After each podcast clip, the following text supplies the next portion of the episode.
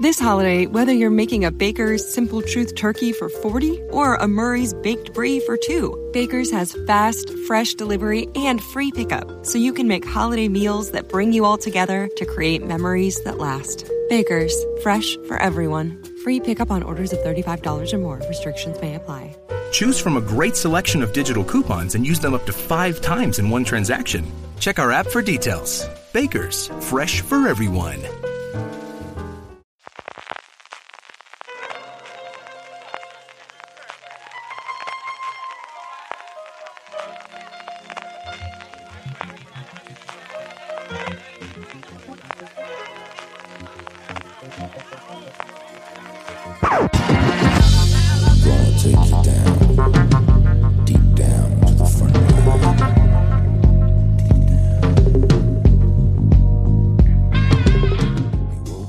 Bienvenidos a Streaming, el programa de fuera de series donde cada semana repasamos y analizamos las novedades y los estrenos más importantes de las diferentes plataformas de streaming, canales de pago y en abierto. En el programa de hoy hablaremos de Friends, que sigue más viva que nunca, de Javier Olivares, que encadena estreno de serie y principio de rodaje, y de Ricky Morty, pues porque todo mejora con Ricky Morty.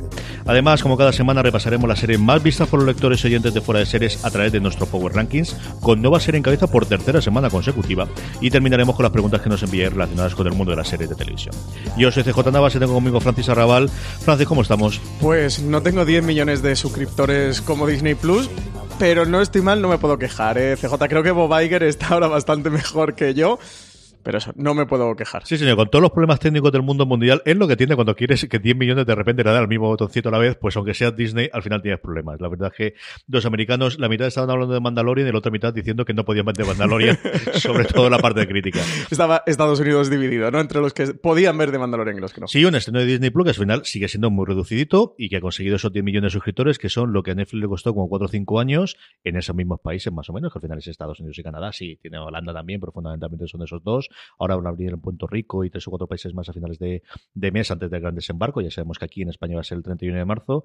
CBS, entre All Access y Showtime, creo que costó como cuatro años tener también 8 millones de suscriptores. Es decir, que 10 millones sí, que es Disney, que todo lo que tú quieras. Que creo que la campaña publicitaria en Estados Unidos, sobre todo en SPN, con los partidos de deporte y los fútbol americano en las últimas semanas, ha sido apabullante a nivel cuando aquí estrena una película de Telecinco Antena 3. o sea, en ese plan. Sí, en el D23 también estuvieron ahí repartiendo tarjetitas de suscripciones. Es verdad que tienen que en Estados Unidos han tenido los siete primeros días de prueba gratis, así que de estos 10 millones puede que tengan un efecto de, de caída cuando pase la prueba gratuita. Pero, pero dicho eso, que 10 millones son muchos millones de personas no que estén dispuestos no a pagar, que al final las previsiones que tenían ellos para el 2024, si no recuerdo mal, eran entre 60 y 90 millones de suscriptores, que en el camino va a ver qué tal funciona y a ver, pues eso, a partir del 31 de marzo que nos llegue aquí, sobre todo el resto de las series, que al final realmente es serie gorda, tienen todo el catálogo y tienen todo demás, que es lo que al final la gente está viendo, igual que ocurre con Netflix, y de Mandalorian comunica serie, porque todas las, las que también nos interesan muchísimo, que son todas las de Marvel, que ya, eh, por cierto, eh, Feige tiene una entrevista muy, muy interesante con la gente de Hollywood Report en el que cuenta cómo personajes de las series van a saltar después al universo cinematográfico a las películas. Él cuenta en concreto Hulk, si Hulk y no recuerdo cuál otro personaje, pero uh -huh. van a empezar en las series y luego van a saltar a las películas también.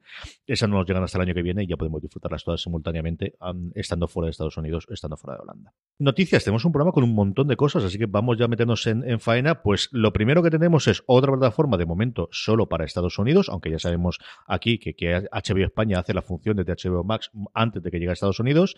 Un HBO Max que se quedó en la subasta que hubo por los derechos de Friends con la emisión en Estados Unidos de la serie y que está negociando una reunión de Friends con los seis protagonistas. Pues sí, antes hablábamos precisamente hace un instante, CJ, de Disney Plus. Ahora nos toca con HBO Max la guerra del streaming. Espadas en alto. Parece ser que la nueva plataforma estaría preparando un especial de Friends que reuniera a los seis protagonistas y también a los creadores de la mítica comedia. No será un nuevo episodio de la serie, sino eso, un, un especial. Así que Friends no se apunta a la moda del revival, como estamos viendo últimamente, pero sí que va a tener un especial dentro de este HBO Max. Bueno, una punta de lanza de nuevo de, de esta nueva plataforma que está conformando Warner Media. Y qué mejor que repescar Friends, los derechos de Friends, tener la serie completa bajo demanda y también, también tener un especial. Así lo comentaba Jennifer Aniston también en el programa de Ellen DeGeneres, que decía que querían reunirse, que les encantaría volver a hacer algo juntos, que no sabían que era ese algo, pero que sí que estaban probando y que estaban trabajando en algo. Y bueno, pues parece que será un especial. Todavía el proyecto está en una fase muy inicial, así que podría caerse. Pero también te digo, dudo yo que si ya han empezado a filtrar las noticias y se está todo rumoreando, pues eso, qué mejor forma de vender HBO Max que con un especial de Friends. No, no, es el santo grial. Es decir, si fuese por HBO Max, aquí haciendo una temporada de 50 episodios. Yo, vamos, lo tengo más claro que el agua. Otra cosa es, pues evidentemente tienes que tener a los seis, porque a estas alturas del partido, teniendo solamente a cinco de los seis o incluso cuatro de los seis, no sería lo mismo. Yo creo que no es por la parte de HBO Max ni de la pasta, es porque ellos no querrán hacerlo, porque no querrán retomarlo, porque cada uno de ellos, bueno, pues cada uno. Tener a seis personistas con seis cerebros distintos de estas cosas y que al final habrá unos más necesitados de dinero, algunos más necesitados de nombre y otros que no tengan ganas de saber nada más de Friends en el resto de su vida. Y al final los amigachos yo creo que podrán decirle, oye, venga, de tira para adelante y haremos un encuentro en el que hablamos lo bien que nos lo pasábamos y lo que sea, y un poquito homenaje también a los creadores y al final por el, el fenómeno que tiene. Pero digo yo que si fuese por HBO Max, vamos, ríete tú de los 15 millones por episodio de sí o de lo que sea. ¿Estás dispuesto a soltar lo que haga falta por la nueva temporada de Friends? ¿Tú te imaginas lo que sigue eso a nivel mundial? Sí, sí, sí. Por ahora se está rumoreando este especial, o parece que es lo que está trabajando HBO Max, lo que está negociando tanto con los protagonistas como los creadores Habrá que ver, a lo mejor eh, les alegra a todos muchos juntarse y sirve para. Yo creo que esa es la esperanza de HBO más, de vamos a juntarlos. una nueva temporada, sí. Vamos a darles de beber. Que recuerden las viejas glorias, los viejos tiempos, de lo bien que se lo pasaban juntos, haciendo su sitcom. No sé, la exposición Vamos a juntarlos, le damos de beber mucho, ponemos papeles allí que se pueden firmar o no en un momento dado, no pasa nada. Sí, sí. Táctica globos de oro. Yo creo que sí, yo creo que ese es el modelo total y absolutamente. Sí, sí.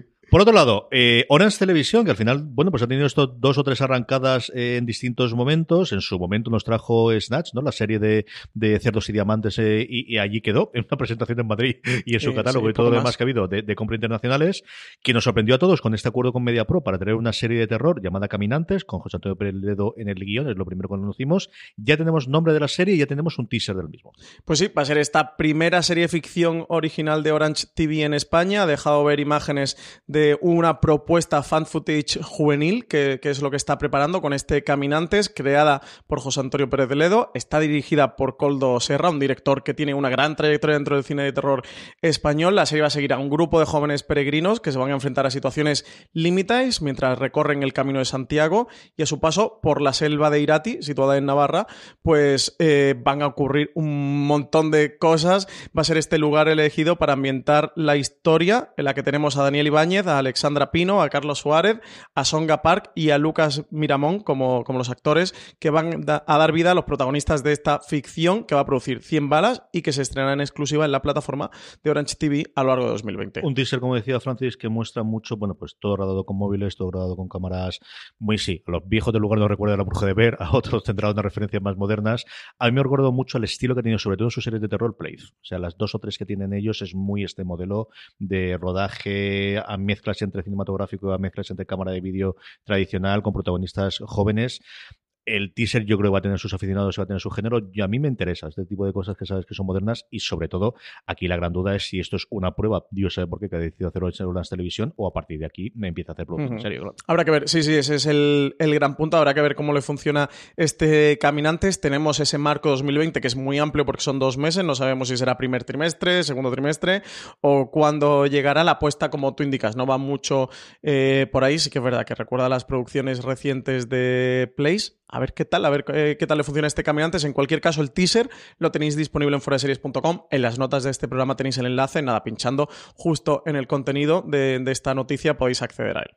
Dice dentro de pronto el final del teaser, así que yo entiendo que será el primer trimestre, salvo que el dentro de pronto suyo sea como el de Apple, que siempre es el último día, del último momento, del último que haya. Amazon Prime Video, Francis, vamos con ellos ya. Eh, hablando de cosas que se estrenan muy pronto, hace nada teníamos la confirmación de, del bueno, del resto del elenco de que se había terminado el rodaje y sobre todo del cambio de nombre, que de Hernán el nombre pasó a Hernán, que es así como se va a estrenar este ya 21 de noviembre. Hernán es la serie histórica de ocho episodios, ambientada en 1519, que narra la historia de la conquista de México y su protagonista, Hernán Cortés, a través de dos perspectivas. Por un lado, la de una de las figuras más polémicas y, desde un defensor de, de, la cultura mestiza, por otro. La serie se va a acercar a la conquista, dicen que desde la emoción y la empatía entre los protagonistas, que Cortés no se retratará como un simple conquistador, sino que también como la persona que había detrás de, esa figura, un hábil diplomático con ambigüedad moral y un genio militar con un lado bueno y otro dicen que oscuro. La historia de Cortés está repleta de fascinación por una tierra desconocida, de pasión por un pueblo que no pudo controlar y traición dentro de la propia familia de Cortés y el amor por Malinchín, que fue el intérprete que le dio la clave para su conquista. El personaje principal está interpretado por Oscar Jaenada y la serie se ha rodado en localizaciones naturales y también construidas expresamente tanto en México como España. Y ya comentamos en su momento cuando salimos el tráiler, que es de estos trailers que nos subió bastante el hype. ¿eh? O sea, comparado con lo, que, con lo esperábamos, mm, sí señor, de, valores de producción, como diciendo los modernos, bastante, bastante interesante, tanto de efectos como de localizaciones, como decía Francis. Por otro lado, ya sabemos en qué estaban metidos Jonathan Nolan y Lisa Joy, los creadores de Westworld, que ficharon, como recordaréis, en abril pasado para Amazon. No habíamos conocido nada a partir de entonces. Ya ha confirmado que su primera serie se va a llamar The Peripheral. El pasado mes de abril conocíamos este acuerdo millonario al que había llegado Amazon Prime Video con Jonathan Nolan y Lisa Joy, un acuerdo que se rumorea que está alrededor de unos 150 millones de dólares para hacer series en exclusiva en Amazon Prime Video durante los próximos cinco años y una alianza que ya empieza a dar sus frutos. La compañía ha dado luz verde de Peripheral, un thriller de ciencia ficción que parte de la novela bestseller de William Gibson y en la que tanto Nolan como Joy trabajan como productores ejecutivos junto con Scott B. Smith, guionista de un plan sencillo por la cual estuvo nominada al Oscar o Siberia entre otras películas y que en este proyecto sería tanto el creador como el showrunner de Peripheral. Nos sitúa en un futuro cercano, en una zona recóndita de Estados Unidos, donde vive Flyan Fisher. Es una mujer que trata de mantener a su familia unida a pesar de no tener mucho futuro, hasta que el futuro la va a llamar Comentaban Jonathan Nolan y Lisa Joy en el comunicado que hacía 35 años William Gibson inventó el futuro, que con The Peripheral nos traía una mirada diferente y que su visión era tan clara, embriagadora y aterradora como siempre y que estaban muy orgullosos de poder llevar este trabajo de Gibson a la pequeña pantalla. Sí, señor. Gibson, que al final, bueno, pues fue el, inventor del cyberpunk y de, todo lo demás, cuyas. Y no se ha adaptado demasiado de él, se ha adaptado algún relato, pero la trilogía clásica de cyberpunk no se ha adaptado. Muchas de las novelas posteriores, que yo creo que incluso están al nivel y, no tienen tanto nombre, evidentemente, pero tampoco se han adaptado. Y es, uno de esos grandes creadores de ciencia ficción que yo creo que en los próximos años, ahora que ya que los efectos especiales lo permiten, vamos a ver bastante, bastantes adaptaciones de, las que tiene. Yo creo que es eh, un de los tres o cuatro nombres que cuando yo pienso en ciencia ficción de gente que se fue conocida, ni el Stephenson también en los 90, a finales de 80, 90. Creo que vamos a ver bastante adaptaciones en los próximos años que ya te lo permiten. Uno, porque las novelas sean lo suficientemente extensas para que en película ni van a perder demasiada parte y ahora las series te lo permiten. Y segundo, porque los efectos especiales te lo van a hacer y el presupuesto que va a tener las series lo van a hacer. La verdad que yo creo que Neil Stephenson, William Gibson de esa generación vamos a tener bastante cosas en los próximos cinco años. A3 Player Premium estrena el 24 de noviembre en su plataforma de, streaming bajo pago la primera temporada ya del Nudo. Primera serie original de la plataforma de pago de A3 Media. Dicen que dentro de la compañía supone un antes y un después. Al ser la primera vez que una serie original de A3 Media se va a consumir de forma exclusiva para los suscriptores de A3 Player Premium. La serie es un thriller que narra la historia de dos parejas que víctimas del destino se van a cruzar para vivir un amor prohibido. Natalia Berbeque, Cristina Plazas, Miquel Fernández y Oriol Tarras van a encabezar el reparto de esta serie. Movistar Plus, vamos con ello. Primero, una de estas series que tiene una legión absoluta y total de seguidores. Séptima temporada ya para la persona que resuelve todos los grandes problemas del mundo mundial, empezando por Hollywood. Ray Donovan llega a su séptima temporada, como os digo, el 18 de noviembre. Ray sigue buscando la manera de convertirse en el hombre que su familia necesita que sea, gracias a la ayuda del doctor Amiot. Pero algunos problemas, sin cerrar todavía, le van a obligar a recurrir a su viejo yo, mientras sigue ampliando su cartera de clientes en Nueva York. Al final, bueno, hay que hacer un estudio de las temporadas que duran las series de Showtime comparadas con el resto de las plataformas, de verdad, porque entre Shameless... Sí, la media tiene que ser muy divertida. Es, es brutal, brutal, brutal. Sí, las medias creo que con respecto al resto de canales y plataformas tiene que ser muy divertida, sí. Brutal. El viernes pasado, como recordábamos en el pasado streaming de la semana pasada, se estrenaba La Peste, la segunda temporada de la gran producción de Movistar Plus, y hemos podido hablar tanto con Alberto Rodríguez como Rafael Cobos sobre la acción en La Peste y los samuráis. Sí, los samuráis en Sevilla. Sí, a mí, siempre me interesa la acción, si la, si la acción al final es narrativa, claro, y es dramática y, fluye en, los personajes, si no creo que no tiene mucho interés. Eh, ha sido muy divertido de hacer porque es que hemos hecho de todo. O sea, todo es un marino, nieve, un viento, todo tipo de, de simulaciones de climatología, mucho de, de esa cosa tan bonita que tiene el cine que por una mentira terminas contando nada. Claro, por ejemplo, retomando esto, eh, hubo una cosa que se quitó al final por circunstancias, pero que era real, que era la presencia de japoneses en Sevilla y de japoneses samuráis. Para que veas cómo, cómo convive una realidad, porque fue real, con algo que nos suena ahora mismo a película de Kurosawa, ¿no? Yo quiero el spin-off ese de los samuráis en Sevilla ya, Francis. Eso, es absolutamente fundamental. Como no puedo perder los japoneses en Sevilla.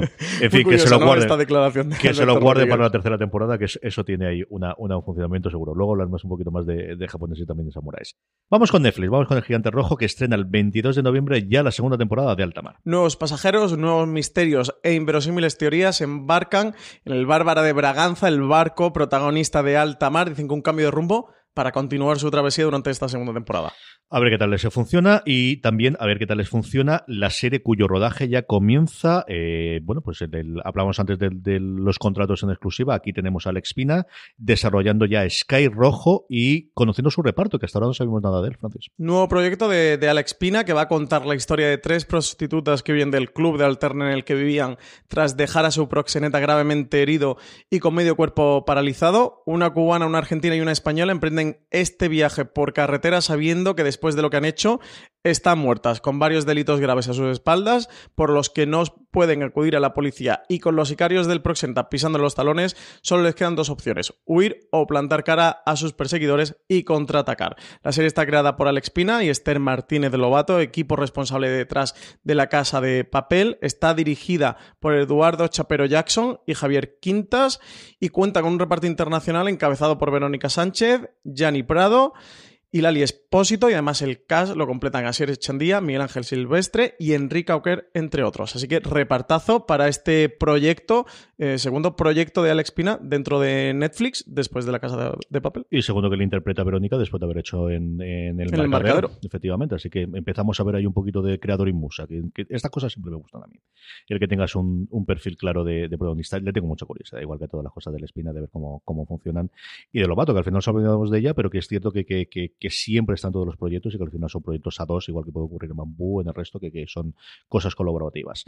Hablando de Netflix, sobre todo de Netflix en España, es que hay una renovación por tercera temporada de Titans, que fuera de Estados Unidos se va a ver, eh, como suponemos, eh, según tenemos las dos temporadas anteriores, en, Netflix. Lo más curioso de eso es que en Estados Unidos se va a ver solamente DC Universe y no pasa a saltar HBO Max, como estaba ocurriendo con toda la serie de DC Universe. Y más curioso cuando es una serie que le está funcionando bien, parece que le está funcionando bien, la serie que quizás mejor le funcione de todos sus originales. La cosa del pantano se quedó en una temporada. Doom Patrol funcionó bien, pero aquí a España luego también llegó bastante tarde. Eh, curioso, curioso que esté. This holiday, whether you're making a Baker's Simple Truth turkey for 40 or a Murray's Baked Brie for 2, Baker's has fast, fresh delivery and free pickup, so you can make holiday meals that bring you all together to create memories that last. Baker's, fresh for everyone. Free pickup on orders of $35 or more. Restrictions may apply. Choose from a great selection of digital coupons and use them up to five times in one transaction. Check our app for details. Bakers, fresh for everyone. Si estás buscando un buen podcast de análisis y debate en tu idioma, te invito a que escuches Pulso y Péndulo. Yo soy Carlos Curbelo. Y yo soy Fabiola Galindo. Todos los jueves analizamos temas de actualidad en Estados Unidos y Latinoamérica. Fabi y yo no siempre estamos de acuerdo, pero sí tenemos un objetivo común. Queremos servir como antídoto contra las noticias falsas y la polarización. Pulso y péndulo. Busca nuestros episodios en Apple Podcast, Spotify o en tu aplicación favorita.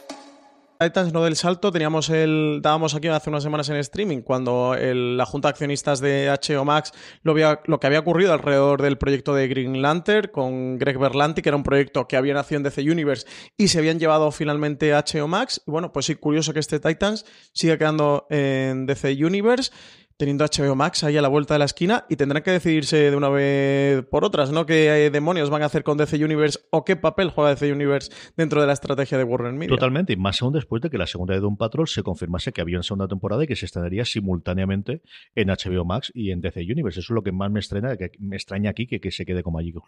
No sé si será un problema contractual de cuando se firmaron originalmente los contratos de los guionistas, de los creadores, no tengo ni puñetera idea, pero de verdad que me ha sorprendido. La que no me ha sorprendido absolutamente nada es esta renovación por segunda temporada de The Witcher, el gran estreno de lo que le queda de año después eh, de, La Reina, evidentemente, y salvando The Crown a Netflix. A un mes de su estreno a nivel internacional, que va a ser el próximo 20 de diciembre, Netflix ya ha anunciado la renovación de The Witcher por una segunda temporada. La serie adapta la exitosa saga literaria del escritor polasco Andrew Sakowski, en la que Henry Cavill dará vida a Gerald de Rivia. Es la apuesta más ambiciosa de la plataforma en los últimos años, una historia de fantasía con la que aspira atraer a todos esos que están en la búsqueda de la nueva Juego de Tronos.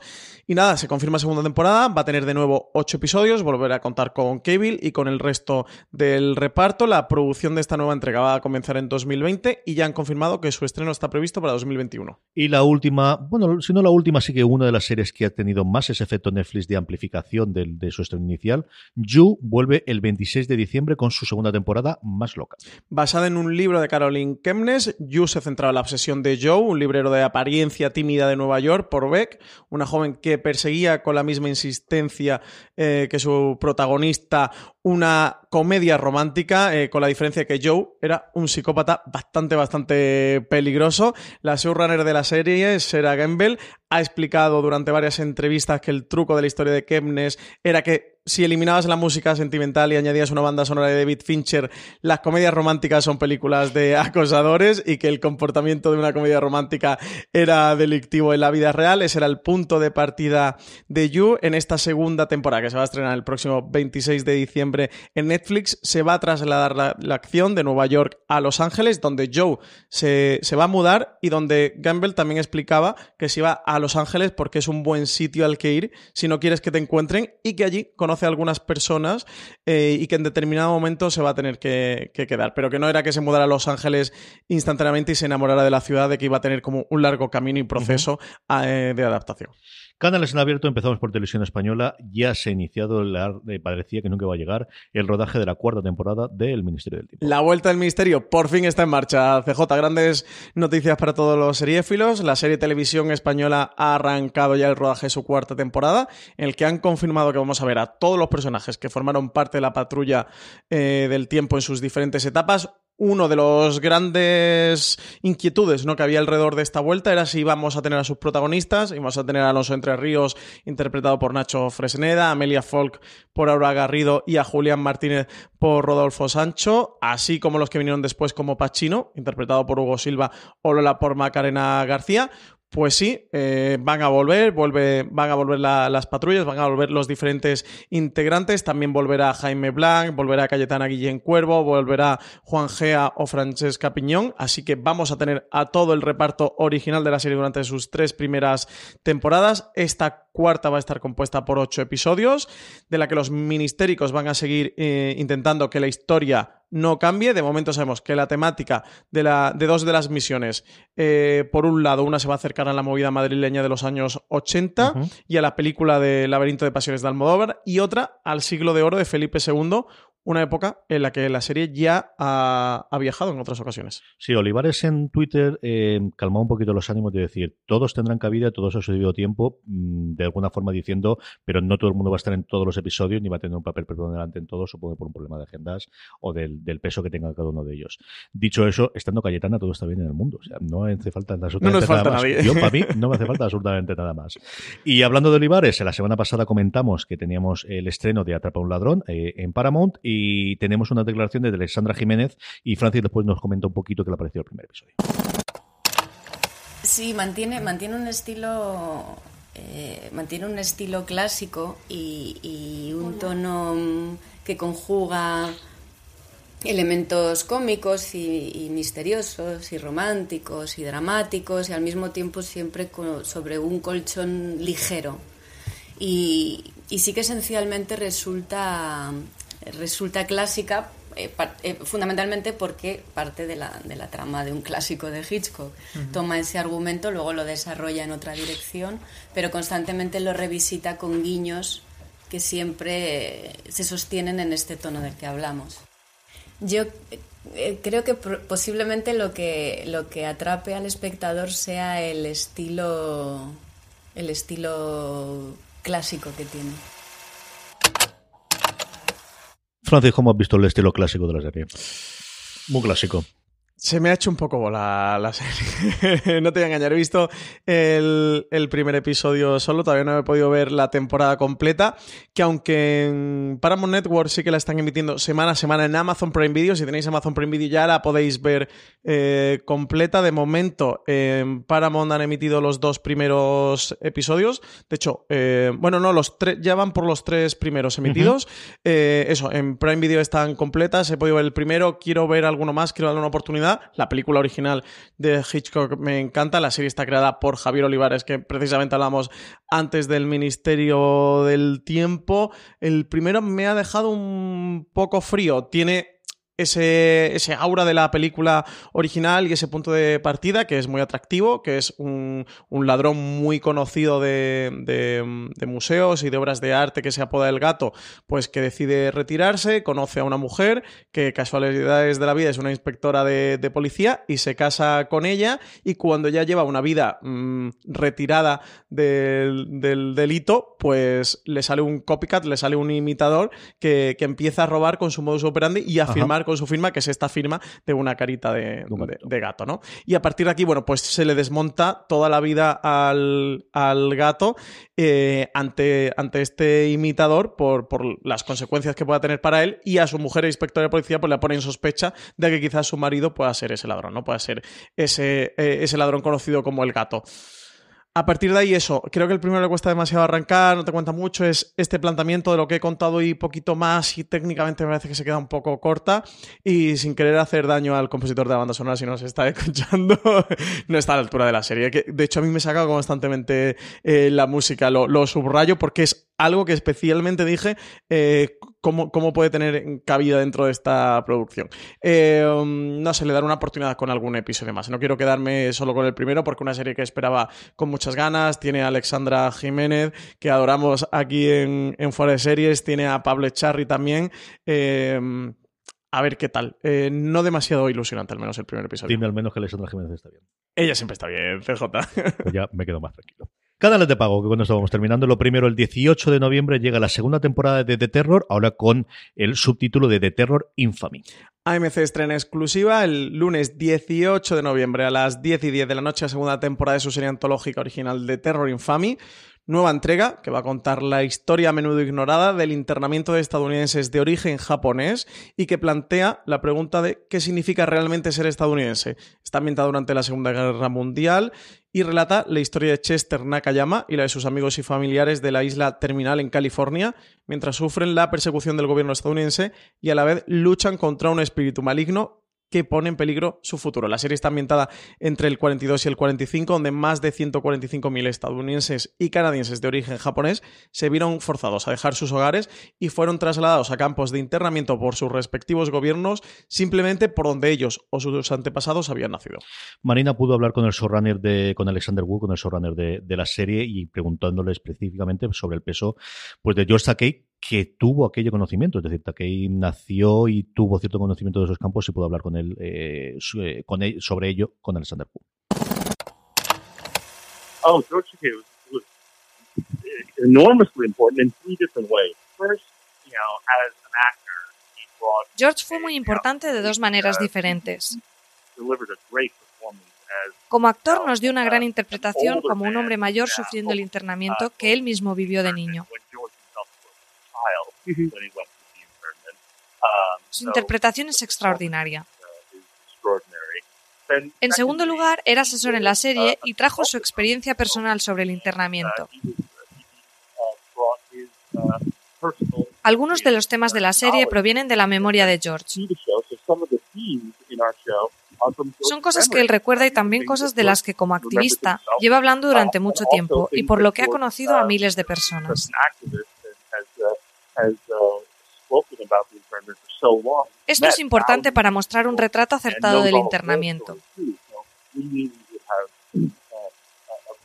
Y en tercer lugar, y lo más importante, George ha sido una inspiración para todos.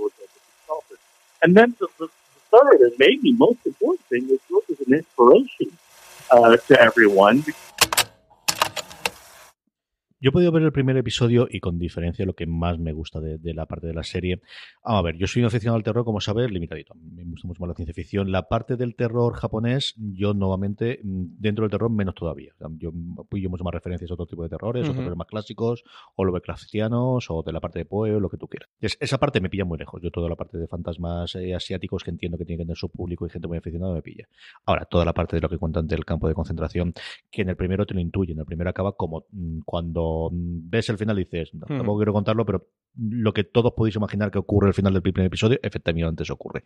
A mí me ha gustado mucho. Yo creo que de terror al final se está quedando una franquicia no tan conocida como la que American Horror Story, que también este tuvo que muchísimas más temporadas y tenía todos los nombres y un Ryan Murphy detrás, pero que le está quedando una cosa muy, muy apañada a MC en el que poder hacer esa dualidad que tradicionalmente se ha hecho en ciencia ficción de contar historias y fantásticas y de ciencia ficción, pero con ese trasfondo social. Y yo creo que les ocurrió en la primera temporada y con mucho más sentido en esta segunda. Yo me alegro muchísimo y es una serie que voy a seguir. Con lo que te digo, con toda la parte del que el terror no es una cosa que, me mate, pero la otra, el contar esas historias que tienen realidad y que no sabes y cómo se pudo dar esto mm, desde este punto aficionado, a mí me ha gustado mucho. Esa parte me ha gustado mucho.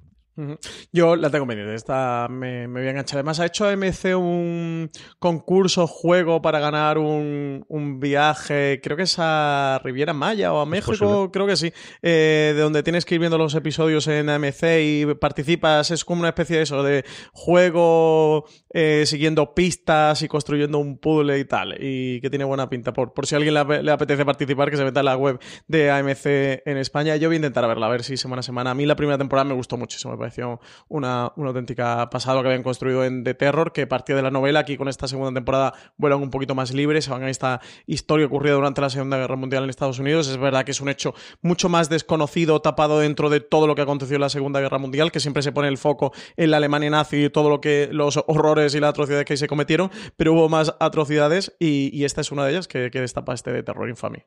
Sí, señor. Y aquí lo único es pequeño, pues, pues eso, el tiempo que ha tardado desde que se estrenó en Estados Unidos. Yo comprendo que al final las requerimientos del, lineal hace que te la lleves al final de septiembre en vez de estrenarla en principio de verano, como ocurrió en Estados Unidos, donde ya ha terminado por completo la, temporada. Perdón, no es a Riviera Maya, es a Los Ángeles el viaje, que claro, me acabo de acordar. que es bastante diferente a Riviera Maya. Lo mismo, lo mismo. el viaje es a Los Depende, Ángeles. Depende, que tiene que todo.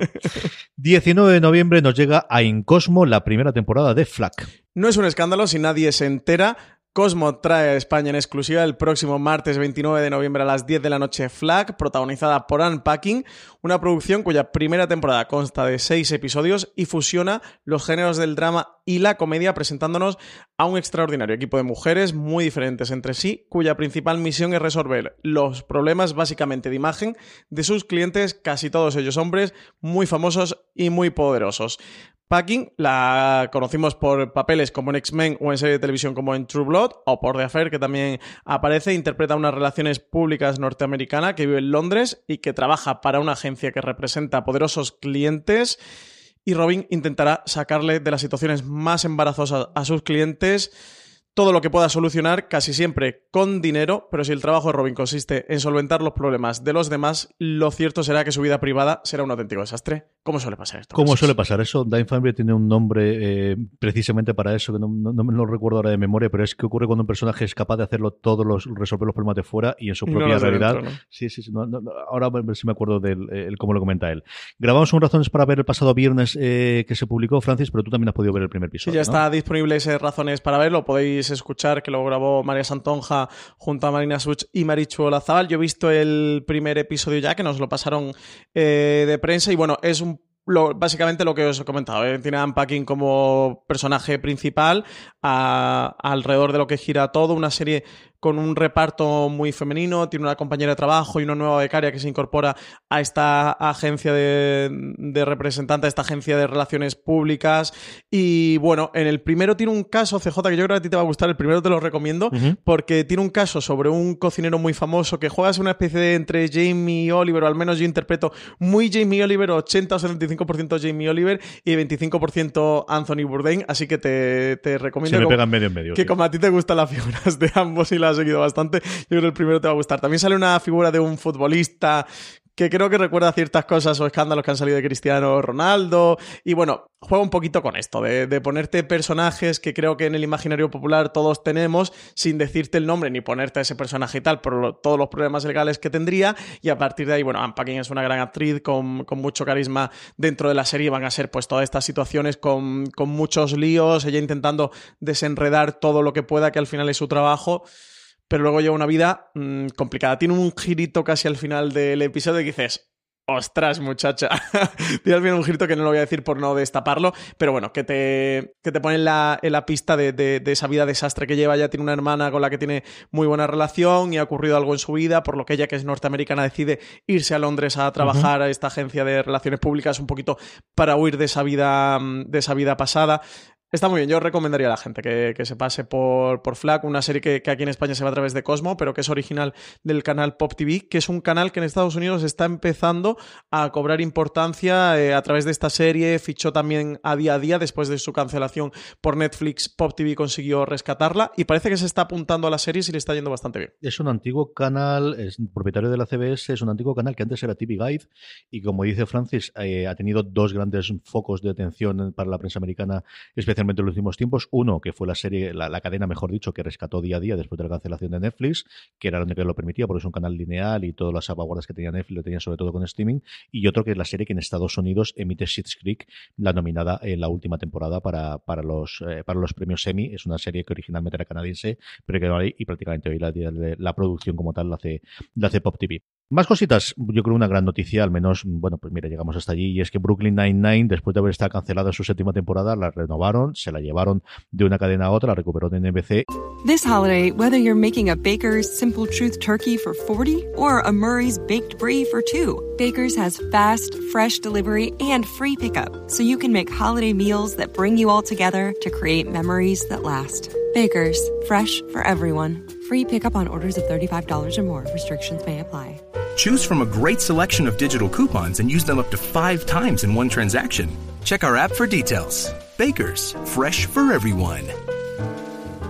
Si estás buscando un buen podcast de análisis y debate en tu idioma, te invito a que escuches Pulso y Péndulo. Yo soy Carlos Curbelo. Y yo soy Fabiola Galindo. Todos los jueves analizamos temas de actualidad en Estados Unidos y Latinoamérica. Fabi y yo no siempre estamos de acuerdo, pero sí tenemos un objetivo común. Queremos servir como antídoto contra las noticias falsas y la polarización. Pulso y péndulo. Busca nuestros episodios en Apple Podcast, Spotify o en tu aplicación favorita y ha sido renovada por una octava temporada. Después de que todo pareciera perdido, absolutamente perdido, ¿eh? como tú comentabas, CJ, que la serie fuera cancelada por Fox al final de su quinta temporada, que NBC la rescató por una sexta y ahora, tan solo tres meses antes de que empiece a emitirse en Estados Unidos su séptima entrega, ya la han renovado, ya han garantizado que la serie regresará con una octava temporada para el año siguiente. Eh, la sexta temporada ha conseguido muy buenos números en su, durante su emisión en NBC, donde aumentó un 15% sus audiencias con respecto a las que tenía en Fox unos datos que fueron creciendo en las mediciones no lineales hasta convertirse en la serie NBC más vista en digital. Así que, bueno, parece que todo eso habría conformado esta renovación incluso por una octava temporada antes de que se estrene la séptima, que llegará el 6 de febrero de 2020 en NBC y al final es una serie que tiene ya ocho temporadas, con lo que sabemos que funciona bien en las plataformas de streaming, el tener comedias de tantísimos episodios que tenga, una NBC que tiene que lanzar Pico como plataforma en el futuro, una serie producida por Mike Schur, que al final es el gran fichaje, uno de los grandes fichajes que ha hecho NBC, inclusiva después de que se le acabase su contrato en verano pasado, con Dan Gore también, que es el, co-creador de la serie, que puede hacer cosas, y se juntan muchas razones por las cuales NBC quiere seguir haciendo números o quiere seguir haciendo pues una comedia tan longeva, de las que no hay tantas, y que tiene ese seguimiento, como dice Francis, sobre todo en digital. Yo creo que es una serie que aquí en España, que la tiene Netflix, se ve muchísimo a través de allí las temporadas anteriores y que también ha tenido ese efecto. Por último, Ricky Morty se estrenó la semana pasada. Francis, tú ya has podido ver el primer episodio. Eh, sí, ya he podido ver el primer episodio. De todas maneras, CJ, eh, tengo a alguien conmigo muy fan de Ricky Morty y que me lo he traído especialmente aquí a streaming para hablar de ella. Muy buenas, Richie Fintano, ¿cómo estamos? Muy buenas, buenos días a todos. ¿Qué tal? Vamos, conexión en directo, esto, esto, vamos, improvisado totalmente. Qué bien nos ha salido esto, Richie. Impresionante, ¿eh? Qué despliegue de medios, estoy abrumado. Sí que hemos fichado un técnico ahora muy bueno recientemente en Fuera de Series. Lo que tienen, lo que tienen los, los business, el show business. ¿Por qué traemos, además de por escuchar su tercera voz, a Richie Fintano para hablar de, Ricky Morty, Francis? Pues lo traemos porque está haciendo los recaps eh, semanales en, en, la web, en foreseries.com. Ya hemos publicado la crítica del, del, primer episodio de la cuarta temporada, este Al filo del Mañorti, Rick muere, Rick pite. Un episodio que mm, te vuelve la cabeza una auténtica locura. Y bueno, eh, Richie, estarás con tus críticas semanales, ¿no? Semana a semana en Foreseries. Eso es, seguiremos eh, la trayectoria de la temporada eh, durante estos 10 episodios que durará. Eh, iré analizando cada uno de los episodios, pues mencionando las referencias que suele hacer la serie, que ya es prácticamente una señal de identidad. también pues en el análisis crítico, porque la serie, a pesar de que es muy gamberra, que prácticamente es comedia constante, da lugar a, alguna reflexión, incluso alguna protesta social, parece mentira, pero es totalmente cierto, y todo eso pues lo iremos analizando al mismo tiempo que vamos contando un poco qué sucede en cada episodio y viendo la evolución de los personajes, porque a pesar de que son eh, es una serie episódica y que cada episodio es eh, tiene una historia concreta, eh, en realidad luego tiene también bastante continuidad en algunas de, sus tramas a lo largo de, de, una sola temporada o a lo mejor incluso de toda la serie. O sea, recupera historias de temporadas anteriores, personajes de temporadas anteriores, y eso es algo que la serie suele hacer y eso todo eso lo iremos comentando en los recaps cada semana. Richie, ¿cuánto has echado de menos la serie y sobre todo qué te ha parecido el primer episodio? Pues lo he echado de menos bastante, porque al final esta es una serie que no se prodiga tanto como nos gustaría, es decir, entre temporada y temporada pues pasa más de un año y claro, cuando una serie pasa más de un año de entre una temporada y otra, se la echa de menos inmediatamente. Y su regreso, pues yo como decía en el recap de esta semana, me parece que la serie ha vuelto con un par de características nuevas. Es decir, yo creo que la serie viene ya muy autoconsciente de que ya se ha convertido en un referente y una serie de culto, llevando únicamente tres temporadas e iniciando la cuarta este año. Eh, tiene una avalancha de seguidores bastante fervientes y bastante eh, fieles eh, y creo que la serie eso lo sabe, entonces recupera muchas cosas de temporadas pasadas, como decía antes, recupera trama, recupera personajes, cosas que sabe que al fan más acérrimo le van a encantar y que el que ha descubierto la serie nuevamente pues enseguida le va a apetecer eh, volver a las temporadas anteriores para saber de dónde viene todo esto. Entonces creo que la serie, a pesar de que sigue la misma línea, incluso a lo mejor incluso un pelín más gamberra, que ya es complicado, eh, y se mete en temas todavía más chungos, eh, creo que es eso, que lo que más le caracteriza esta temporada, o al menos es la sensación que me da en este primer episodio. Veremos si a lo largo de los nueve episodios que quedan seguirá eh, en esa misma línea, pero yo creo que sobre todo es eso, que me llama la atención, que es muy, muy, sabe mucho el hecho de que la serie ya ha alcanzado un nivel bastante importante. Sí, yo estoy totalmente de acuerdo contigo. Se nota en este es como ese típico episodio de consolidación de una serie que, que, ya se ve a sí misma, que, que ya que ha encontrado su lugar, que ha encontrado sus fans, que ha encontrado a sus seguidores y que ya se entrega a ellos. Este episodio es una auténtica locura, se te vuelve la cabeza. Yo lo hablaba eh, con Richie, coge la película Al filo del mañana, Richie lo comenta en su crítica, era la película esta interpretada por Tom Cruise, una gran peli, em, como, como estructura para el propio episodio, la película en sí era una locura por lo que ocurría y cómo se estructuraba y en este episodio lo hace. Y bueno, pues te combinan desde Akira, que es quizá la gran referencia pop que tiene este episodio, algo que en Ricky Morty ya estamos viendo y, y algo de lo que suele gustar mucho a los fans, pero te, lo mezcla con visión de los cómics Marvel y bueno, mil referencias como suele ser tradicional en Ricky Morty y, te hace una exposición y un debate sobre, sobre el fascismo. Ahora que estamos con toda la época eh, Trump y todo lo que estamos viendo y los Vox en España y todas estas cosas y, aprovecha y, también te mete un diálogo sobre esto, ¿no? En menos de media hora, yo es que soy muy fan de Rick Morty. Se ha hecho eh, larga la espera. Sí que es verdad que nos dieron estos 60 episodios por delante que que, nos quedan todavía por ver. 70 episodios, la renovación fue por 70. Tenemos esta temporada más 60 más, así que nos queda Ricky Morty para rato. Y nada, Richie, te tendremos a ti haciendo los recaps y contándonos todas esas referencias y esas cosas que se nos pasen de ver el episodio, que nos lo ponen cada vez más complicado, ¿eh? Justin Roland y, Dan Harmon. Sí, desde luego, porque a veces ya es un, eh, ya es una, un reto encontrar todas las referencias que son capaces de meter eh, en menos de media hora, como tú dices, de algunas son difíciles de coger, algunas están muy veladas. otras son muy, muy evidentes, pero la verdad es que es súper interesante y gratificante y ver cómo eh, vas encontrándolas poco a poco. Y, bueno, si no, pues si se escapa alguna, pues siempre tendréis eso, los recaps de cada semana fuera de serie, donde podremos analizar cada una de ellas. Eh, fíjate, en, en, tres frases has metido como cuatro o cinco en, una solo, en un solo episodio. Es que es constante, o sea, la serie eh, debe de todo eso. Roland y, Harmon son pues dos fricazos eh, absolutos, ya lo han demostrado en trabajos anteriores, y aquí es que hacen un despliegue de imaginación y de, y de conocimiento de la cultura pop salvaje, o sea, llega a unos límites que es que no te lo puedes ni imaginar hasta dónde pueden llegar. Y es que de verdad es una aventura ir encontrando en cada episodio y descubrir qué nueva referencia a la ciencia ficción, al fantástico o a cualquier otra cosa que, estos dos fieras eh, quieran meter en sus historias. De hecho, la de The Man in the High Castle me la, descubrió el recap de Richie. Yo esa no la había pillado, Richie. Me pareció muy buena, ¿eh? Con todo el tema de lo del, nazismo. Me, pareció una referencia genial, muy bien pillada, tío. a mí se me había pasado. Así que nada, para que no se os pase ninguna. Tenéis a Richie Fintano en Fuera de Series. Sí, que además, al final, más allá del momento comentario, evidentemente de todos los easter eggs que nos divierten muchísimos, siguen contando grandes historias y yo salvaguardaré esa parte que también decía Richie de es una serie tremendamente divertida hasta que te da un golpe, mm, yo recuerdo varios en las temporadas anteriores, en el que dices, leche, aquí se han metido cosas muy interesantes Cosa que, por ejemplo, también hace Harman en su momento en Community, ¿no? De que al final jijijaja hasta que dejas el momento de reírte y tener parón. Bueno, lo que hacen las grandes comedias que lo hemos comentado un montón de veces, ¿no? o Bojack también ha hecho dentro de. Que siempre reivindico yo, de, cómo hace ese cambio. Norris y Fintano, que te leemos todas las semanas con estos recaps de la serie ahora ya disponible en TNT y en HBO España simultáneamente todos los lunes, que es cuando llega aquí, ¿verdad? sí, en TNT se emite a las 9 menos cuarto el lineal y luego está disponible los servicios bajo demanda de los diferentes operadores y en HBO España también está. A lo largo del lunes. Y, que a ver si nos hablamos y nos hacemos, que hace mucho tiempo que no hacemos un programa. Richie, esto no puede ser, con lo bien que nos lo pasamos. El último, el top que, que le hicimos. Un abrazo muy fuerte, Richie. PJ, ya sabes que cuando tú me llamas, yo lo dejo todo y allí voy para allá. Así que. tenemos que grabar, tenemos que grabar estas semanas. Un abrazo, tío. Hasta luego, Richie. Un abrazo, chicos. Chao. Pues ahí tenemos a Richie Fintano y vamos ya directamente con la recomendación de la semana, Francis.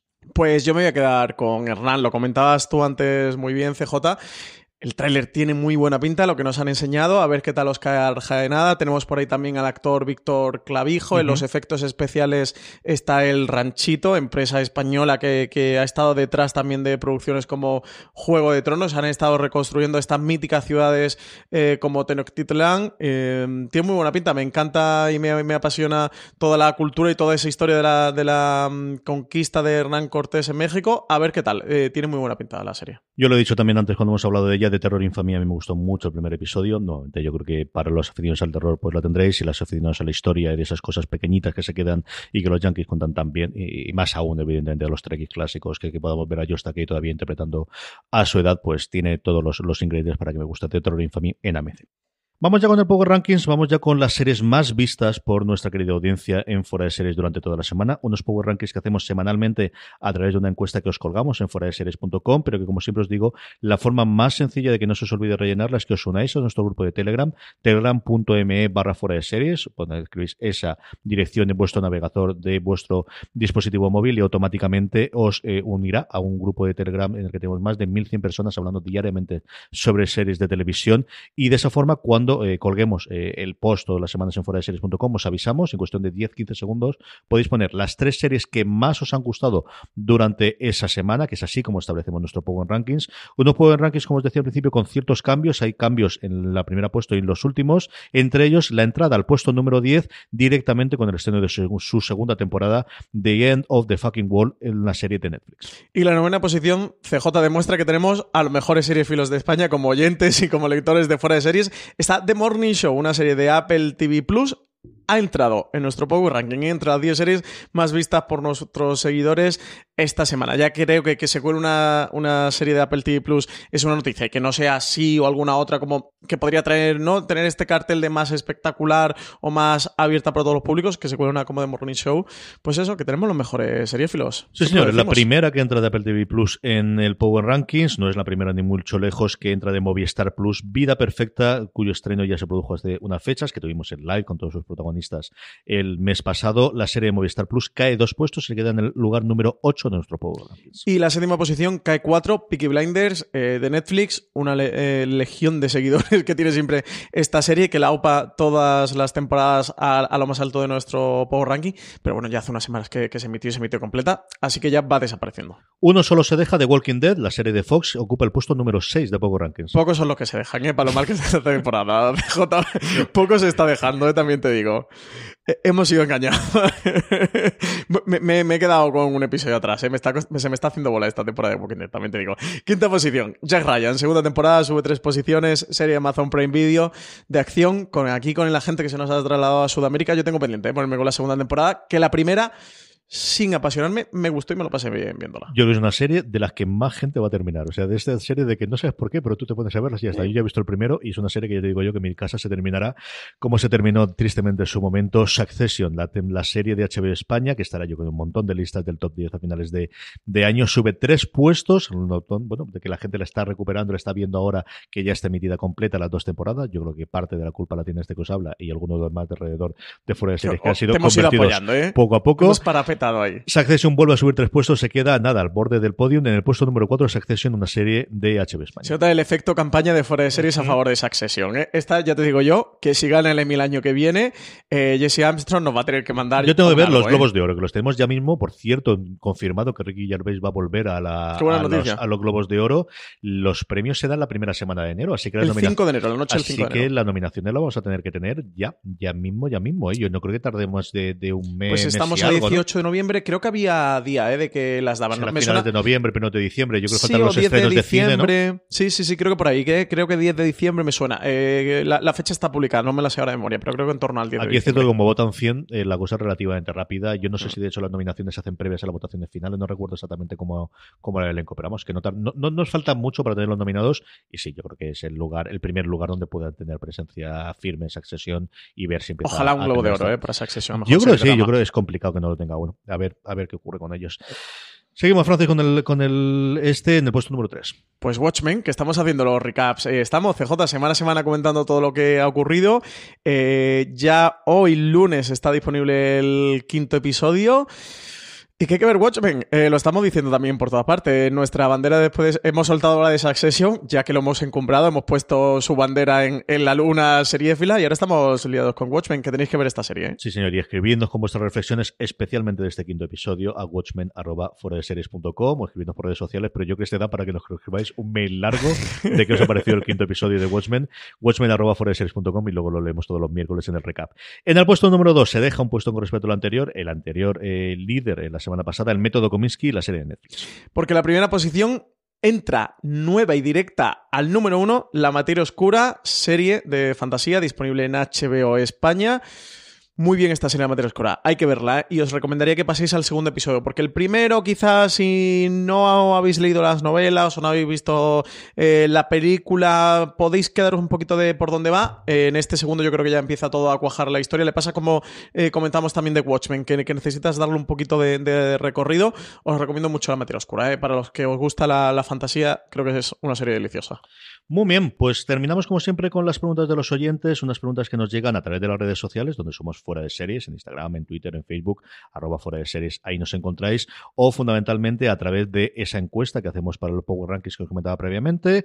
Semanalmente, además de dejarnos los votos para las tres series favoritas, nos podéis dejar preguntas como hace, por ejemplo, Charles Pedronson. Nos pregunta que por qué las plataformas no luchan por tener series con prestigio, prestigio que da el tiempo, en vez de producir un sinfín de series nuevas. ¿Cómo es posible que con el mayor número plataformas jamás conocido, ninguna cuente con urgencias, perdidos, primos lejanos, hospital, etcétera, etcétera. Dice que quizá debería existir una plataforma con los clásicos que nadie repone y nadie tiene en cuenta. Aquí hay un montón de cosas para comentar. Primero, eh, yo niego absolutamente la mayor, es decir, los mayores bofetones que se han dado y los mayores pagos que se han hecho por series clásicas han sido especialmente comedias, por la relación que tiene la cantidad de episodios.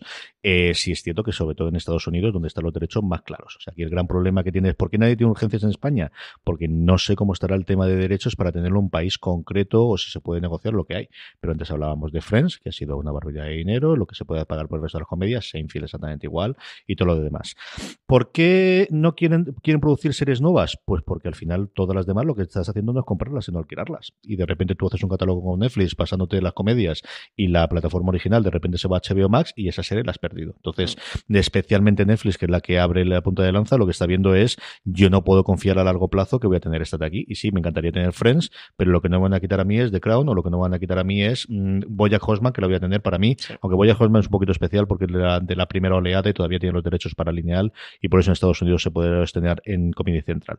¿Deberías estar una plataforma con los clásicos? Yo creo que eso es una de las eternas. En, en, Estados Unidos, Hulu es el que hace ese papel o el que hacía ese papel. A ver. This holiday, whether you're making a Baker's Simple Truth turkey for 40 or a Murray's Baked Brie for 2, Baker's has fast, fresh delivery and free pickup, so you can make holiday meals that bring you all together to create memories that last. Baker's, fresh for everyone. Free pickup on orders of $35 or more. Restrictions may apply. Choose from a great selection of digital coupons and use them up to five times in one transaction. Check our app for details. Bakers, fresh for everyone. Si estás buscando un buen podcast de análisis y debate en tu idioma, te invito a que escuches Pulso y Péndulo. Yo soy Carlos Curbelo. Y yo soy Fabiola Galindo. Todos los jueves analizamos temas de actualidad en Estados Unidos y Latinoamérica. Fabi y yo no siempre estamos de acuerdo, pero sí tenemos un objetivo común. Queremos servir como antídoto contra las noticias falsas y la polarización. Pulso y Péndulo. Busca nuestros episodios en Apple Podcast, Spotify o en tu aplicación favorita en el futuro que ocurre. Aquí la gran pregunta es por qué llega la gente a una plataforma y por qué se queda. Y esas son cosas que solamente ellos tienen que saberlo. Y es junto con esa pregunta de cuántas plataformas estamos dispuestos a pagar, las tres sí. grandes preguntas que me gustaría ver es ¿qué hace el impulso o qué provoca el impulso de que alguien se suscriba a una plataforma y pague la primera vez? más allá de la prueba gratuita y que hace que tú mes tras mes, cuando te llega el cargo de la tarjeta bancaria, no te des de baja. Es el catálogo, son las novedades, es una serie en concreto, es la acumulación de oferta y eso es una duda, de, de, estoy dando vueltas ahora que estoy volviendo a coger la tesis, de tirar por ahí, de intentar estimar o intentar calcular un poquito de exactamente cuál de esas razones es ahí en medio. Tú llegas a Netflix por una serie en concreto, llegas a una serie novena, moderna o, o, una serie antigua. ¿Te quedas en ella por la acumulación de cosas que tienes o porque quieres seguir viendo el The Crown que se va a estrenar la semana que viene? Uh -huh. Yo creo que esas son grandes de, la, de las preguntas que tenemos. ¿no? Sí, yo creo que aquí sí que hay una plataforma, al menos eso, en España, que hay que distinguir por países, sobre todo de Estados Unidos, afuera de Estados Unidos, que, que, donde el panorama cambia mucho. Aquí en España, por ejemplo, con Prime Video, sí que ha jugado un poquito este papel que comenta Charles Pedronson en cuanto a las comedias. Ellos han juntado Seinfeld, Parks and Recreation, Community, incorporaron recientemente eh, 30 Rock, tienen Will and Grace, o sea, tienen mm. muchas de las comedias eh, más clásicas, pues le puede faltar un Friends, ¿eh? un Cómo conocía a vuestra madre y un Big Bang, pero que tú decías que, que quizás los grandes cheques que ha habido últimamente, el gran cheque de Netflix. Eh, Son a creadores nuevos de series nuevas que pueden totalmente. hacerle o de eh, comedias. Es que diría que no se lo han gastado, que, que el cheque gordo de, de, este año no ha ido ni a The Crown, ha ido directamente a Friends por tener un año más, por renovar un año más de los derechos, porque se lo llevaba a Warner Media para su HBO Max. Entonces, es verdad que el catálogo, el fondo de catálogo es muy importante. También es verdad que creo que muchas veces pensamos que algunas series se verían más de lo que realmente se verían. ¿Con urgencias funcionaría?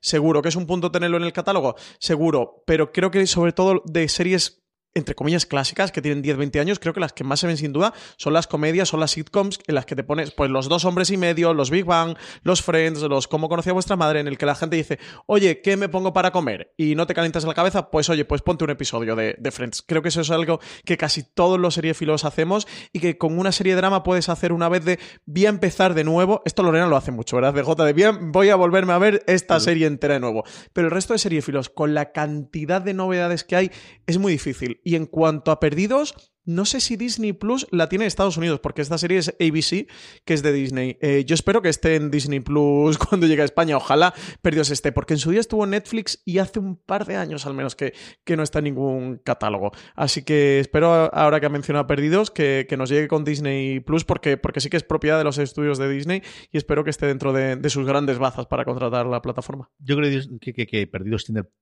No lo sé cómo es el visionado de ayer. De hecho, ayer o antes de ayer, no me acuerdo con quién lo comentaba precisamente sí, con, un padre del, colegio de las crías que no lo había en su momento y digo, uff, yo creo que es una, serie que sigue teniendo un gran momento. Yo la primera de la segunda temporada defenderé siempre. A mí al final me gustó, creo que tiene grandísimos momentos intermedios, creo que tiene la constante, que es uno de los mejores episodios de televisión que jamás he visto. Dicho eso, creo que mucha parte del atractivo de Perdido será ese internet incipiente, el conocerlo, yo se lo decía a él, de yo recuerdo hablar con gente de los foros y todavía no llegamos a Twitter, pero empezamos a tenerlo sobre todo en foros y en blogs de gente que ahora es amigo y que trabajan fuera de series y de empezar a conocernos en ese mundillo y ese caldo de cultivo que se hizo. Yo creo que, hay mucha parte de lo que comentas tú de las comedias. Yo creo que uno o dos episodios de comenta como rutina de comiendo, cenando, antes de acostarse, antes de ver otra cosa, eso ocurre. Y nuevamente tiene la anécdota, yo tengo mi tío que todos los santos días ve dos episodios de Big Bang Theory. Repetido. Pase lo que, pase. Da igual. Es su mediodía es dos ¿eh? episodios. Yo creo que sí. Y creo que además es algo que te hace pagar todos los meses 6-8 euros. En vez de comprarte el cofre de Blu-ray que vale 100 o 150 o lo que sea, pues oye, pagas 8 euritos por Netflix o por HBO, por la plataforma que sea, que tiene Friends o tiene Big Bang y, que te da todos los días tus episodios. Estaba mirando lo de Perdidos, lo de Lost. En Estados Unidos eh, me dice Just Watch que lo tiene Hulu. Sí, eso suponía yo. Que Pero Disney Plus no, ¿eh? O sea que habrá que ver qué ocurre con, Perdidos. Yo quiero que me traiga Disney Plus Perdidos. Más cositas, Francis. Eh, JR nos preguntaba si le podíamos decir una forma fácil de ver los originales de Facebook y YouTube. Dice que cuando va a ver Facebook Watch solo le salen vídeos cutres y cosas en plan YouTube y que en YouTube directamente no sabe cómo verlos. Que gracias por nuestra labor y que sigamos así. CJ. Ay, aquí yo soy el raro porque lo veo cada uno en un sitio diferente y, ahí se ve medianamente bien. Vamos a ver, yo en el Apple TV, Facebook Watch tiene toda esa cosa que dice él, pero sí que aparecen las series y en el momento que le das al favoritos te aparecen. Con el handicap que comentabas con Valentina cuando hablamos de ello, de que te ponen el episodio más reciente arriba, con lo cual con la descripción, los spoilers, pues es una cosa muy divertida. Tienes que pasar rápidamente al primer episodio si no lo has visto. En, YouTube, yo es que tengo YouTube Premium, con lo cual ahí yo no sé si cambia la interfaz o no, pero yo tengo tanto en el Apple TV nuevamente como en el iPad, que es donde veo mucho más. Yo en el ordenador es muy raro que vea cosas y suelo trabajar más, pero cuando veo suelo ser o en, la televisión de del Apple TV o en el iPad, eh, tengo una pestaña directamente de originales, que se lo estaba enseñando yo a la Francis, que yo no sé si está también en el iPhone. Si no, tienes YouTube Premium, no te aparece esa pestaña de pues originales. aquí yo sí que lo tengo muy cómodo. Si no, yo creo que lo más sencillo es buscar por el nombre de la serie que aparezca ahí. Dicho eso, yo creo que especialmente YouTube sí que va a hacer un cambio ahora que las deje todas libres, ahora que vaya a tener las temporadas anteriores desde Cobra Kai, que es la gran enganche que tiene ello, que lo, que lo haga un poquito. Pero este, como os digo, aquí yo sí que tengo una pestañita de, originales en que aparecen absolutamente Si no tiene YouTube Premium, lo más fácil es que busques el título de la serie, como si buscaras cualquier otro contenido. Por ejemplo, Cobra Kai, te vas al buscador de YouTube, pones Cobra Kai y lo primero que te va a salir va a ser un channel de, de la propia serie donde te puedes suscribir y lo tienes como si te suscribieras a un canal. Y luego debajo te aparecerán los episodios y a la derecha te aparece un panelito en sí de, de, la serie donde te ordenan los episodios del primero al último, además te indica los que puedes ver de manera gratuita, los que están para premium, te lo indica todo. Así que lo más fácil, mm, JR, eh, al menos en YouTube, yo es que Facebook Watch eh, nunca he sido capaz de consumir nada, eh, pero en, en, YouTube sí que, sí que he visto varias de sus series, en el buscador pones el título como tal y ya te aparece. Más pregunta, Francis. De Doctor nos dice: ¿Por qué nunca hicieron review de Cristal Oscuro de Dark? Pese a que estuvieron altos los Power Rankings y son de las mejores del año, ¿cómo eligen las series que van a reseñar o criticar? ¿Es por gusto personal solamente? Pues el review de Cristal Oscuro de Dark, Dark nos pasa que creo que la reacción solo lo ve y no estoy seguro si ha visto la segunda temporada completa o la terminó de ver tarde. Eh, Marichu o Lazabal, el resto no vemos ninguno Dark, no es una serie que, nos atraiga demasiado, por el motivo que sea. Y de Cristal Oscuro sí que algunos la estuvieron viendo de una manera un poco así deslavazada, pero tampoco hubo un consenso de vamos a hacer un review de Cristal Oscuro. ¿Cómo solemos elegir las series que vamos a reseñar o criticar? Pues lo que solemos hacer María Santonja y yo, eh, junto a ti, CJ, es hacer el calendario de, podcast, de organización. Eh, normalmente planificamos a un trimestre, como nosotros tenemos todo lo que se va a ir estrenando. Si son series que ya es una segunda, tercera temporada y siguiente, sabemos si es una serie que tiene tirón y tiene seguimiento y merece la pena hacerle un review o no en base a sus temporadas anteriores. Si es una primera temporada, siempre por valores de producción, expectativas, creadores, guionistas, eh, reparto. Bueno, sabemos si puede dar o no y hacemos una planilla inicial con una planificación. Intentamos que al menos a un trimestre vista esté todo cerrado y luego ya vamos consolidando. Y lo hacemos según las series, el éxito que tengan, lo que se hable de ellas, la relevancia si son interesantes o no hablar de ellas, si la serie es de calidad, porque si no merece la pena, no nos vamos, no vamos a perder una hora de nuestra vida en hacer un review despotricando de una serie. Y, y luego al menos tres personas o más de fuera de series la hayan visto y les apetezca, o sea, tengan cosas interesantes que decir, tengan cosas que, que aportar sobre, sobre esa serie. Con Cristal Oscuro podría haber sido, pero al final no salió. Y con Dark directamente es que creo que eso prácticamente la ve eh, Marichu y luego suele ser problemas de agenda. Al final los reviews hay uno por semana y, últimamente, cuando empezamos a hacer review de una manera más regular, hace año y medio, dos años, oye, a veces nos costaba y teníamos que buscarnos un poco ahí de cómo rellenamos alguna semana. A día de hoy, no grabamos de todas las que nos gustaría y nos apetecería, incluso habiendo gente de la reacción de, oye, ¿por qué no hacemos un review de esta serie? ¿Por qué no intentamos? Que a María y, y, a mí nos lo proponen y es que ya un punto de, oye, es que no nos cuadra en agenda y otra que hay pues es más interesante o es más relevante o es mejor. Entonces, bueno, suele ser así la, la, programación y al final te tienes que ajustar a, a un programa a la semana. De hecho, antes de verano, si recordáis eh, los que nos seguís semanalmente, hicimos una semana en la que toda, toda la hicimos de reviews antes de detener, porque teníamos prácticamente dos semanas en las que, bueno, pues fuimos acumulando el principal hándicap, sobre todo en formato podcast, a diferencia de la web en el que al final siempre vamos a tener el. Bueno, pues podemos analizar, eh, decir, una reseña se puede hacer habiendo visto dos episodios de los screens cuando ha pasado previamente y ya está. Una crítica la podemos hacer con tres o cuatro episodios y la hace una persona. En el review tenemos que haber visto todos los episodios de la temporada, al menos tres personas con el formato que nosotros tenemos. Y eso, pues desgraciadamente, hace que en situaciones, comprendo que al final a cada uno le afecta la serie que la, le gusta. De, de, lo que me gusta a mí. Yo disfruté mucho con el primer episodio de Estar Oscuro, pero no he visto nada más. Con yo no he visto absolutamente nada. Y esa es la que hay. De verdad que intentamos llegar a todo. Desde luego en la web sí que nos comprometemos. y nuestra idea es siempre sacamos criticado absolutamente todo lo que hay, más aún siendo estas dos series y dos series de Netflix.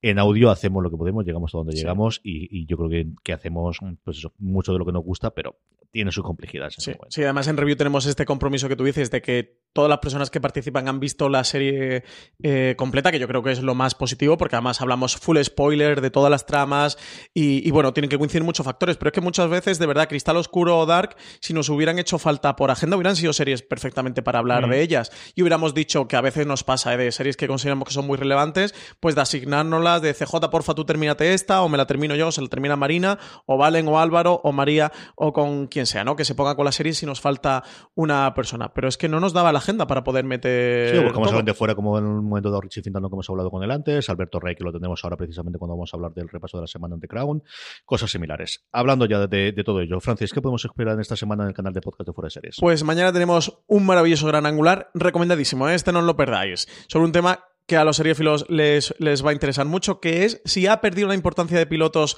norteamericana, su importancia un gran debate, ¿no? Que tenéis, CJ, nos quieres contar un poco. Lo quedó muy divertido y sobre todo es recordar viejos tiempos, lo que hablaba antes de Perdidos, ¿no? De, Valentina Marina y yo llevamos hablando sobre series eh, americanas y sobre los pilotos como mínimo 10 años y hemos visto ese pasar de cuando nos obsesionábamos por si le daban el back nine o no, por los ratings que tenía, o por las demos en las series en abierto, porque las series fundamentalmente venían de las cadenas norteamericanas, a día de hoy en el cual ni sabemos la audiencia que ha hecho una determinada serie, ni cómo se ha renovado, ni qué ocurre con ellas, ¿no? Y cómo ha evolucionado toda esa parte y la pérdida de la importancia del, del la cifra de audiencia que hace una serie en abierto en Estados Unidos. Y de paso, pues hablando de los pilotos, que especialmente en la materia de drama, no tanto en comedia, también lo comentamos, de este año está bastante bien. Tenemos allí, a falta de que se estrene el año que viene, Evil en, en Sci-Fi, tenemos el estreno de Stamptown que hemos hablado de ellas, tenemos Prodigal Son que también hemos hablado de ellas. Hay cuatro o cinco series bastante interesantes en las networks americanas durante esta, esta nueva temporada. Luego el miércoles tendremos ya un clásico, un clásico moderno de Fuera de Series, el recap del quinto episodio de Watchmen, que os recomendamos que os pongáis con Watchmen y que luego vayáis a los recaps porque destripamos guiños, referencias, eh, pues analizamos toda la trama para una serie que a veces es compleja de seguir y en los derroteros que se están metiendo cada vez se vuelve un poquito más complicada, así que recomendaros estos recaps en lo que CJ y yo analizamos todo lo que ocurre. Un episodio que, como os dije la semana pasada en el recap, es de los seis que yo pude ver que pasaron en el de, de Screeners, el que más me gustó a mí de los, de los seis. Y luego el review de The Crown, tercera temporada, que saldrá este jueves. Este esperamos sacarlo, ¿eh? porque vamos muy pegados a la emisión. Eh, CJ, no te quiero meter presión, que tú eres uno de los que tiene que grabarlo junto a Valen y con Alberto, ¿no? Ah, no, no, esto está visto. El asunto es que cuadremos la agenda y que funcionen los micrófonos. ¿Tú ya has visto The Crown en completa? Yo ahora cuando estamos ya el lunes, claro. Vamos Yo te la he visto entera. Pero, vamos a ver. Sí, señor. Así, me gusta, ¿no? Pero, Alberto también, y yo creo que Valentina también. Sí, Valencia la ha terminado. Abajo. Sí, Valencia la ha terminado ya. En fin, que lo escuchéis. Que tres canallas. Que, más que escucharla, tenéis que verla. O sea, luego ya nos escuchéis después, pero de verdad sacar tiempo para ver la tercera temporada de Crown como sea. En la web, ¿qué tenemos, Francis? Pues en la web tenemos, si hablábamos precisamente antes de Atrapa un ladrón y escuchábamos a Alexandra Jiménez, la entrevista que, le hicimos a la actriz, a la protagonista de, esta serie, eh, entrevista que le hacía Álvaro Onieva y que decía que ella comentaba que creía que lo que podía enganchar de Atrapa un ladrón era su estilo clásico y atemporal. También tenemos una entrevista para todos los fans de Arrow, serie que termina esta temporada, ya último año, que se está emitiendo en, canal Sci-Fi, en la que dice Stephen Amell, su protagonista, que demostraba que los superhéroes funcionaban en televisión, que Arrow demostró esto. No le falta razón. Gran titular, ¿eh? Que nos, que nos daba Stephen Amell y recomendaron la entrevista, está genial. Eso es su protagonista, el protagonista de Arrow. Luego también un artículo hablamos antes de Watchmen, pues un artículo que hizo Antonio Rivera que sí que pudo acceder a la Wikipedia antes de que nos, nos dijeran CJ, nos contaran este secreto. señor, aquí hay que decirlo, lo dijimos en el recap, pero gracias a Julio Benito, a Lord Shiva en el grupo de Telegram por decirnos de qué forma podemos entrar desde España en el este, lo tenéis en la web y lo tienes también. Que por cierto, truco que ha aplicado para entrar en otras páginas norteamericanas que, no dejaba entrar y funciona. Así que le estoy eternamente agradecido a, Julio. Eh, bueno, pues un artículo que hacía Antonio Rivera como él está en, Inglaterra, puede hacer un artículo sobre esta Pitipedia, esta Biblia de Watchmen eh, de HBO, que no está disponible en, España porque redirige HBO España, pero que ya los seguidores de fuera de series, esto es un secreto como el Club de la Lucha. ¿eh? la, primera regla de la Pitipedia es que no se puede hablar de fuera de fuera de series de la Pitipedia y cómo acceder a ella, a ver si no la van a cortar, que tiene un material adicional de Watchmen. Eh, lo comentamos en los recaps, hecho por el propio equipo creativo de la serie, que es maravilloso si está disfrutando la serie. Y por último, sobre Westworld, CJ. 好的。El misterioso vídeo de Inside Inc. que cuenta mucho más de lo que parece. Fans de Westworld, tenéis que iros a este artículo y ver lo que contamos en él. Lo tenéis en las notas del programa. Si deslizáis, si estáis eh, desde, escuchándonos desde el móvil, deslizáis la carátula hacia abajo, ahí tenéis todos los enlaces. Funcionan, pincháis directamente eh, con el dedo y funcionan. Y si estáis por iVoox que no permite enlaces o alguna otra plataforma, si os vais a foreseries.com, a la pestaña de podcast, ahí tenéis las notas de este programa de streaming. Os vais al streaming de hoy y ahí tenéis todos los enlaces directamente para clicar sobre ellos. Efectivamente, como dice Francis, todo el enlace, todas las noticias, todos los comentarios, incluido todos los enlaces de este episodio lo tienes en foradeseries.com. Mucho más contenido por formato eh, podcast, todo lo que hemos comentado y muchísimo más en nuestro canal de Fuera de Series, para los amigos, para los conocidos, para los familiares o que se acercan navidades y cosas por el estilo, de oye, que te gustan las series, muy fácil. ¿Que tienen iVoox instalado? iVoox. ¿Que son de iPhone y tienen Apple Podcast? Apple Podcast. ¿Que tienen Spotify como todo el mundo en España? En Spotify. Que busquen ahí Fuera de Series y hacer esa labor del Señor de compartir fuera de series entre vuestros amigos y conocidos, especialmente para estas fechas, que sí, porque ya estamos en Navidad, lo que era lo que Predican el mensaje. Eh, en vuestras cenas familiares, no CJ en Nochebuena, en fin de año. Fundamental. Y aquellos, como ya hemos aceptado eh, eh, Halloween, lo siguiente va a ser Acción de Gracias, que dentro de nada, y de Black Friday igual. Comiendo pues el pavo, fuera de series. Buen momento, efectivamente. Black Friday, regala Déjame el móvil, te metes en Spotify, te metes en iVoox, en Apple Podcast, se lo dejas programado ahí al tío, al sobrino, al cuñado, que siempre hay que tener el cariño a la a quien sea, le ponéis fuera de series. Gracias por escucharnos, don Francis Arrabal, hasta la semana que viene. Hasta la semana que viene, CJ. Y a todos vosotros, queridos gracias por escucharnos, repartir, eh, compartir el nombre de fuera de series. A todos los demás, eh, la semana que viene volvemos a recordar, tener muchísimo cuidado fuera.